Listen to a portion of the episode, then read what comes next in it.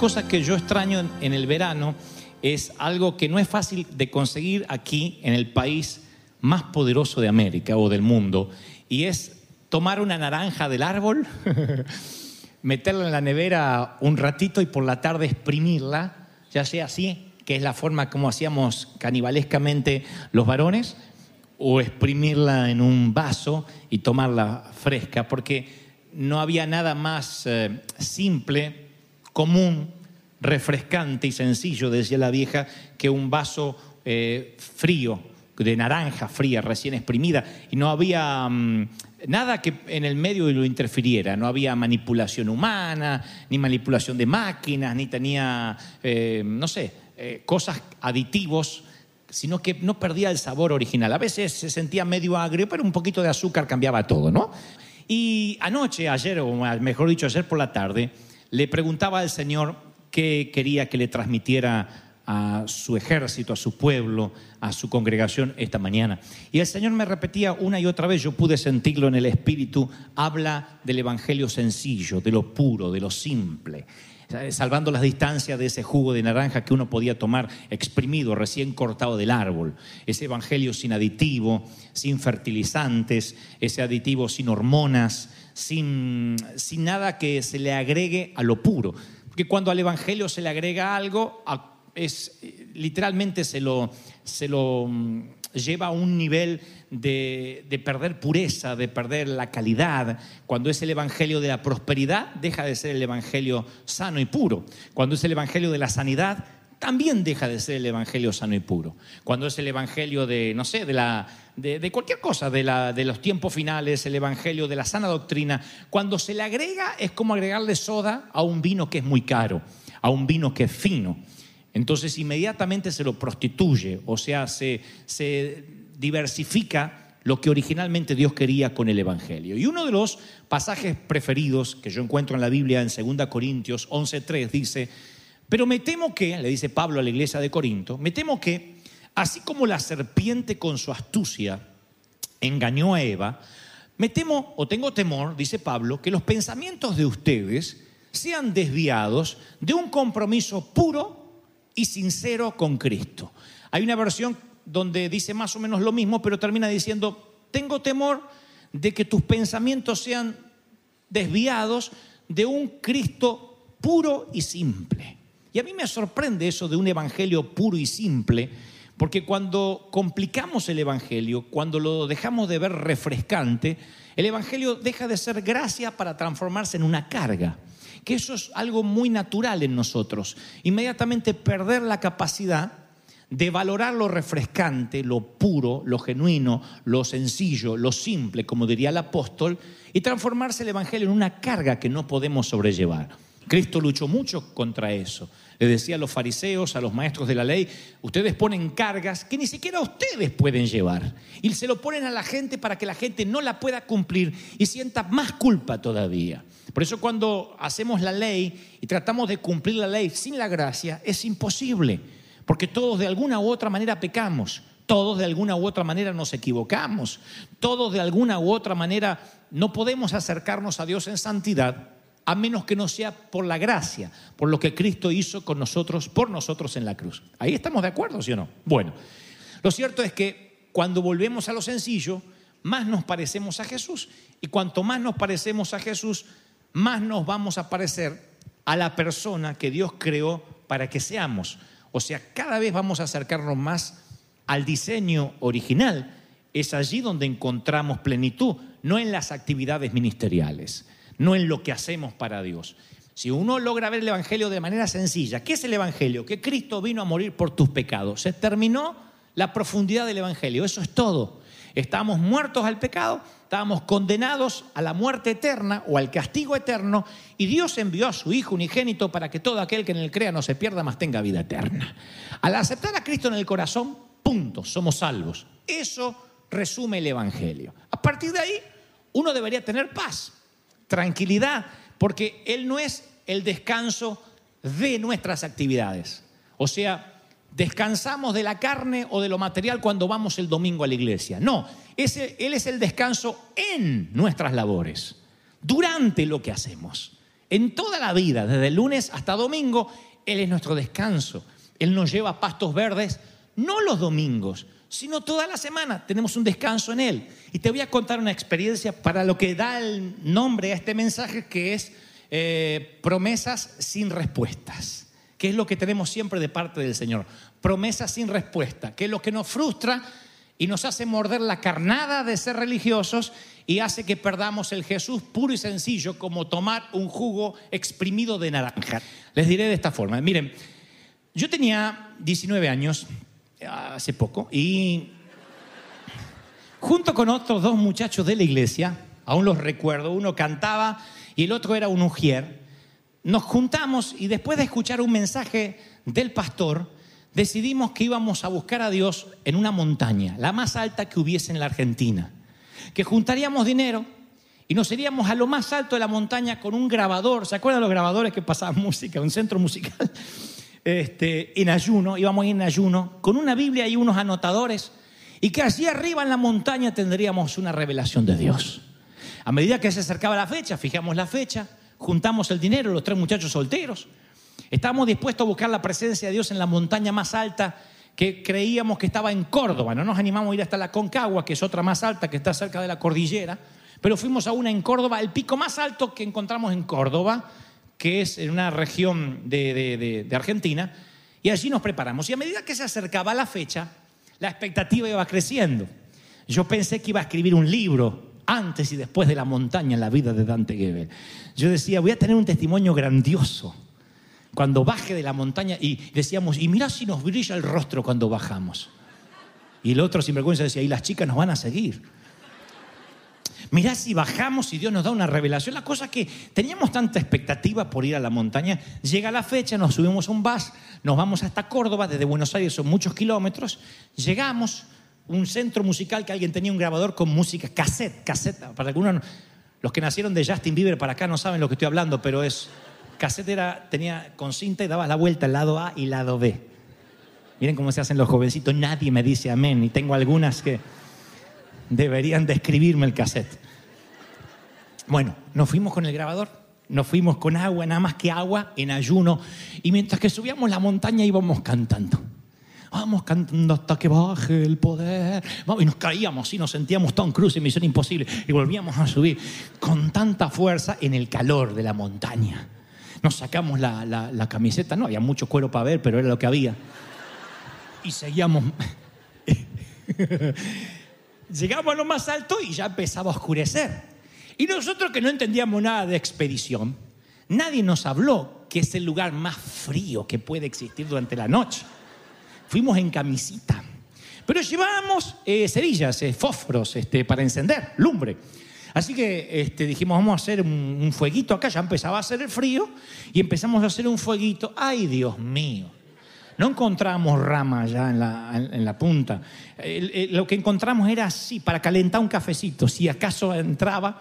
A la una de la madrugada haría no sé cuántos grados bajo cero, pero estábamos los tres abrazados. Ninguno podía. Los tres abrazados. Se nos fue la hombría, no sabe dónde. Decíamos, ay, abrázame fuerte, abrázame fuerte, abrázame fuerte. Estábamos los tres flaquitos. Éramos una lástima. Yo dije, ¿alguien quiere orar?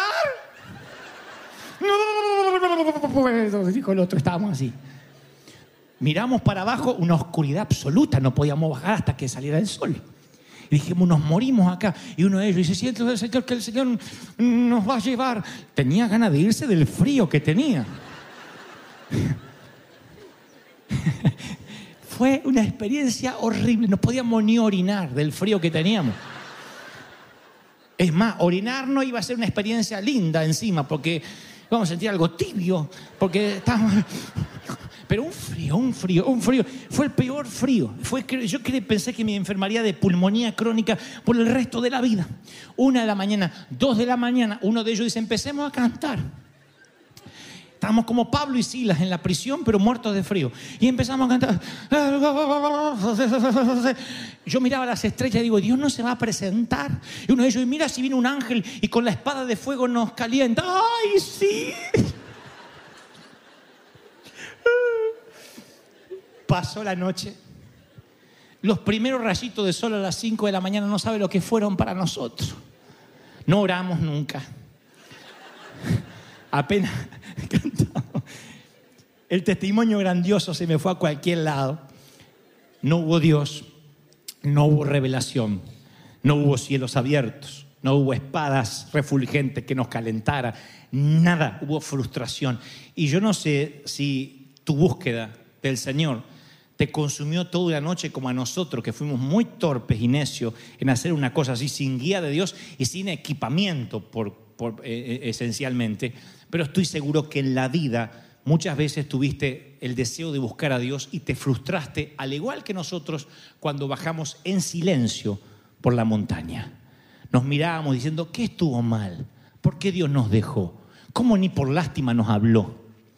¿Cómo no, ¿Cómo no se compadeció de nosotros?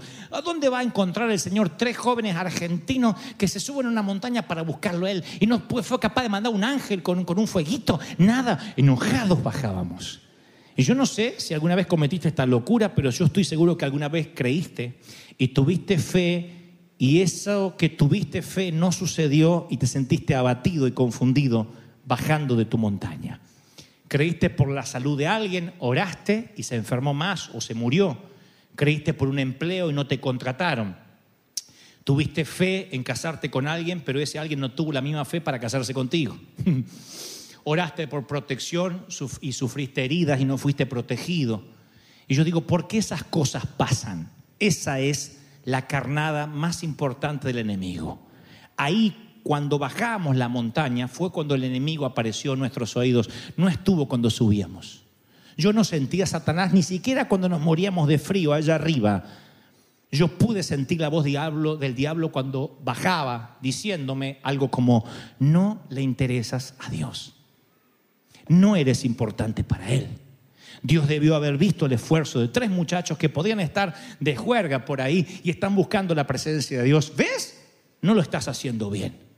Uno de los muchachos dijo, tal vez no vinimos en santidad. Y yo dije, ¿alguien tiene algo para confesar? Confiese. Y me dijo, es tarde, dijo, porque ya estamos bajando.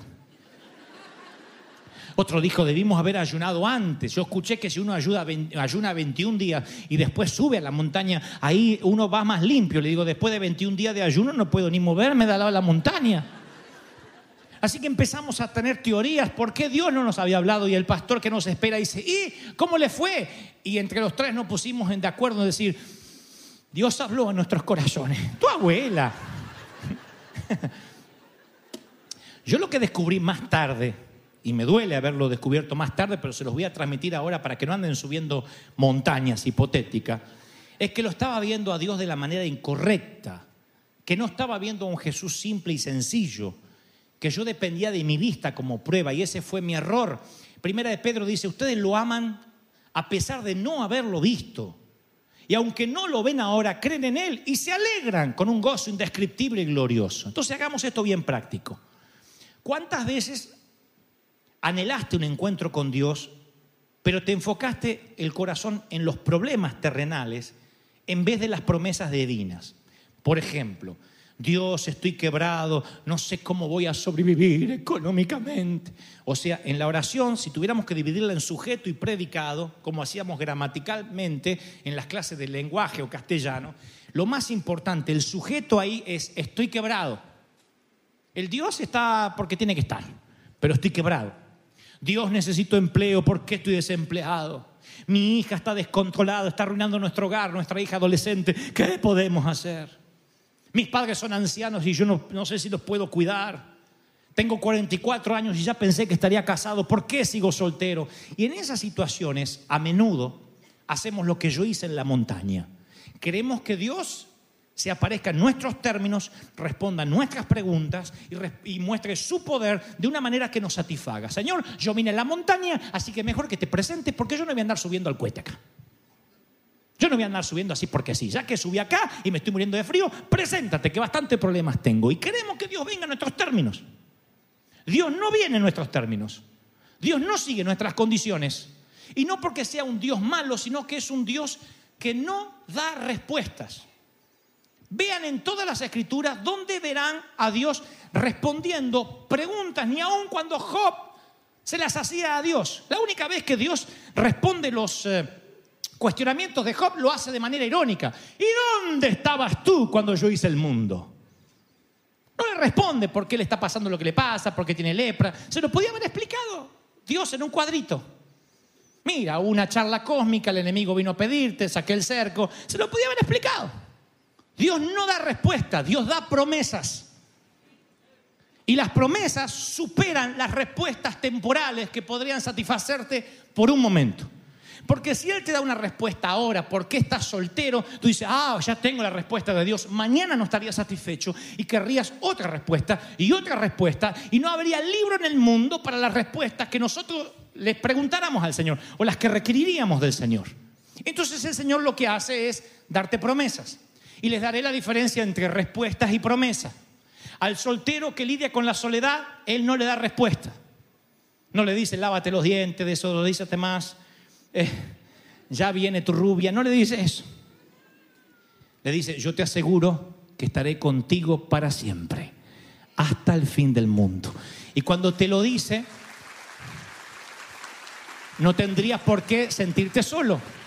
A la persona estresada por la insuficiencia económica, Dios le da una promesa. Confía en el Señor de todo tu corazón y no en tus propias fuerzas ni en tu inteligencia. Reconócelo en todos tus caminos y yo allanaré tus caminos, tus sendas. Tú dices, "Sí, pero, pero no me está respondiendo si voy a encontrar trabajo. Cabezón, Confía en el Señor de todo corazón. Pero quiero trabajo, pero quiero trabajo, pero quiero trabajo. Confía en el Señor. Y mañana que voy a comer, y mañana que voy a comer. Y no en tu propia fuerza, menso. Sí, pero no sé si voy a conseguir. Reconócelo en todos tus caminos. La promesa supera cualquier respuesta. Dios ya pensó en tu necesidad. A la persona que está agotada y dice, no voy a poder con mis hijos, no voy a poder con mis padres, todo lo puedes en Cristo que te fortalece. Tú dices, ¿y eso nomás? ¿Y qué más quieres? Lo vas a poder todo, todo. A los padres preocupados por su hija adolescente que anda rebelde y trajo un loquito de novio en una moto. Nunca te dejaré, jamás te abandonaré. No he visto justo desamparado ni sus hijos que mendiguen pan. Tú te tomas las promesas y no haces preguntas, las promesas te bastan. Al desempleado, yo sé que tengo planes de bienestar para ti y no de mal, de futuro, de esperanza y no de calamidad. Alguien tiene que decir amén. Aleluya. Ahora, ¿de dónde yo saco esta teoría? De Pedro, que dijo, así Dios, segunda de Pedro 1.4, Dios nos, nos ha entregado sus magníficas promesas. Nunca dijo las magníficas respuestas. Dios nos entregó sus magníficas promesas para que ustedes lleguen a tener parte de la naturaleza divina. Dios dice, si respondo tus preguntas, no cambiarías. Pero si entiendes mi promesa, tendrás parte de mi naturaleza divina. Eso te va a hacer más parecido a Jesús. Eso te va a parecer más parecido al Señor. No, a las respuestas temporales a tus preguntas no te va a cambiar. Cuando Dios te envía promesas, tú aprendes a confiar en la provisión de Dios y en los tiempos de Dios. Ahí sacas las miradas del problema y te pones la mirada en las cosas de arriba. ¿Saben para qué yo subí a la montaña? Para que Dios me usara más. ¿Y dónde en la Biblia dice, si te subes a la montaña te uso? Muérete de frío y yo veré tu sacrificio. Orínate encima. En la tibieza de la orina sentirás mi poder. No me oriné, nada más es una metáfora. ¿Dónde lo dice? Pero yo mordí la carnada. Me perdí el Jesús simple y puro que dice, pídeme naciones y te las daré por heredad. ¿Y qué tengo que tener? Pídemela. ¿Y qué tengo que cumplir? ¿Qué, montaña subir? Ninguna, Sonso. Pídemela.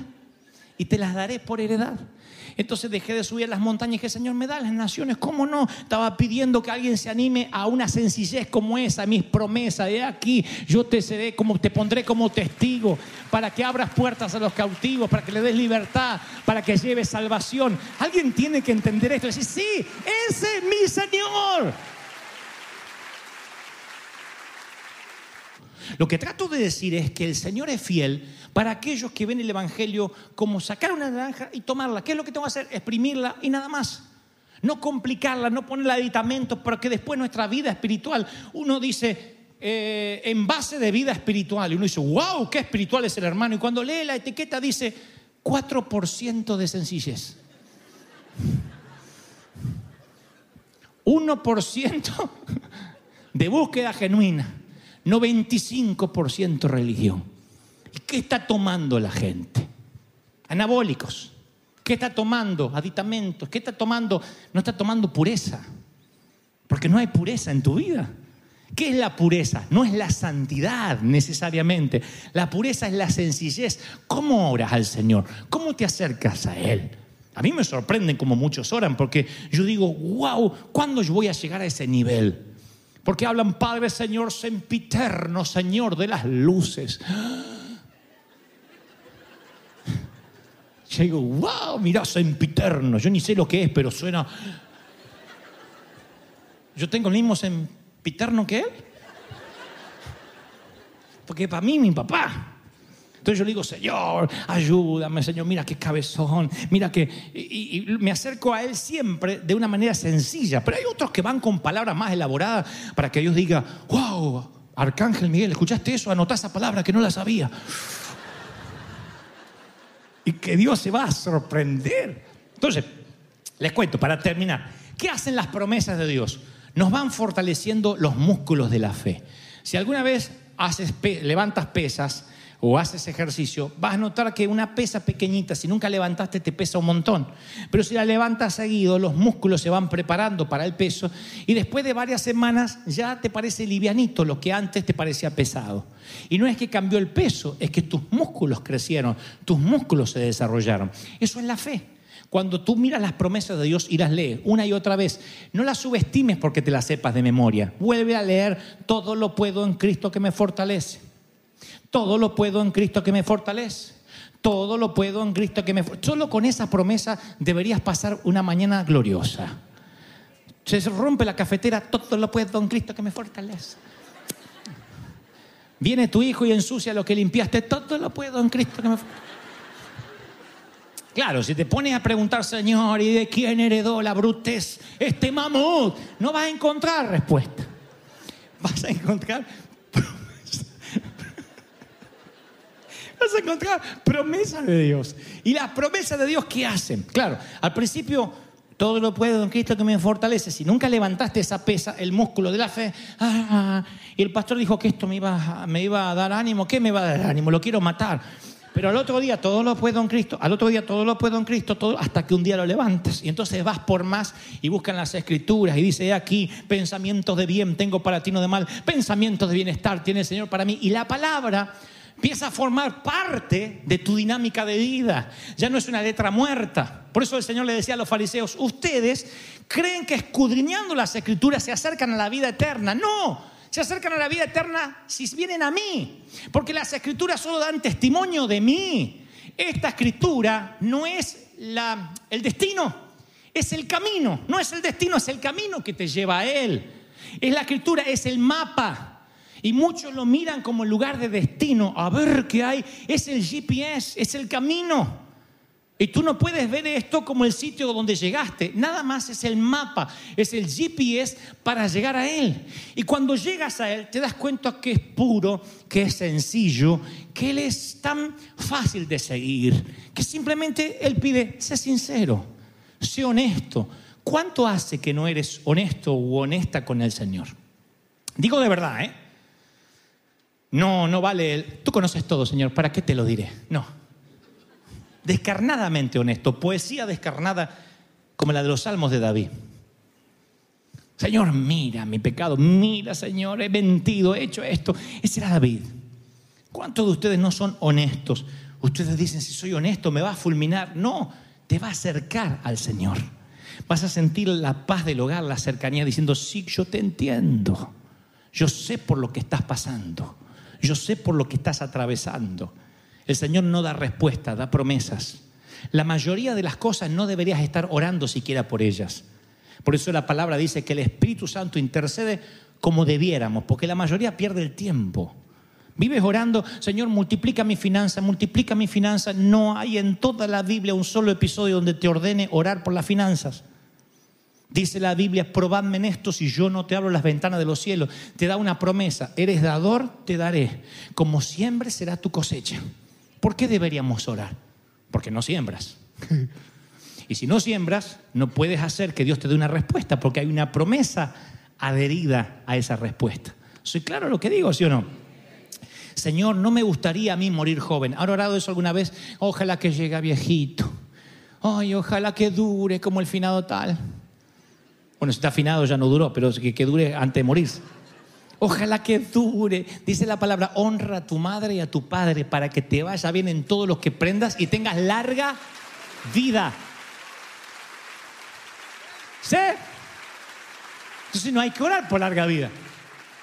¿Qué hay que hacer? Hay cosas por las que no hay que orar. Son principios, son promesas de Dios. Yo digo, no pierdas tiempo en orar por lo que funciona. Cuando Dios te dice, emprende todo lo que tengas a la mano para hacer. Cuando estas señales hayan venido sobre ti, le dijo Dios a Saúl, cuando hayas profetizado, haz todo lo que te venga a la mano para hacer. Ese proyecto no se hace, no porque Dios no te dio la respuesta, sino porque no crees en la promesa. No estás sano no porque Dios no te sanó, sino porque no crees en la promesa y por sus llagas hemos sido curados. Si crees en la promesa, no necesitas una respuesta temporal a lo que está pasando, porque la Biblia está llena de promesas para todo lo que Él sabía que te iba a pasar. El Señor dice, yo sabía que te iba a pasar esto y hay promesas escritas para ti. Tienes que aferrarte a ellas, leer la palabra. Empieza por los evangelios de San Mateo, sigue por los evangelios de Lucas, Marcos, sigue a los evangelios y vas a ver un Jesús sencillo, puro, dando respuestas. Y vas a ver que nosotros los hombres complicamos el evangelio, no Cristo. ¿Qué tengo que hacer para ser salvo? ¿Qué debo hacer para ser bautizado? Dijo el eunuco. ¿Qué le dijo? ¿Qué le dijo el hombre de Dios? Nada, vamos a. Acá hay agua, a bautizarse. Vayan a cualquier congregación y pregunten, ¿qué tengo que hacer para bautizarme? Mínimo curso de seis meses. Tienes que dejar el pecado antes de meterte al agua porque no sea que ensucies el agua y la contamines. Entra lo más limpito que pueda, que haya pocos pecados por limpiar. ¿Por qué? Nosotros no bautizamos siempre por una cuestión de clima, porque no tenemos pileta climatizada, sino vas a morir como yo en la montaña si te bautizo ahora al aire libre. Pero siempre decimos, ¿qué hace falta? Nada. ¿Qué hace falta para tomar la Santa Cena? ¿Estás en comunión con el cuerpo de Cristo? Toma la Santa Cena. Y dicen, eso es libertinaje. No, es el Evangelio puro y sencillo, sin aditamento, sin anabólicos, sin prostituir el mensaje. ¿Cuántos quieren a este Jesús sencillo? Dígame amén. es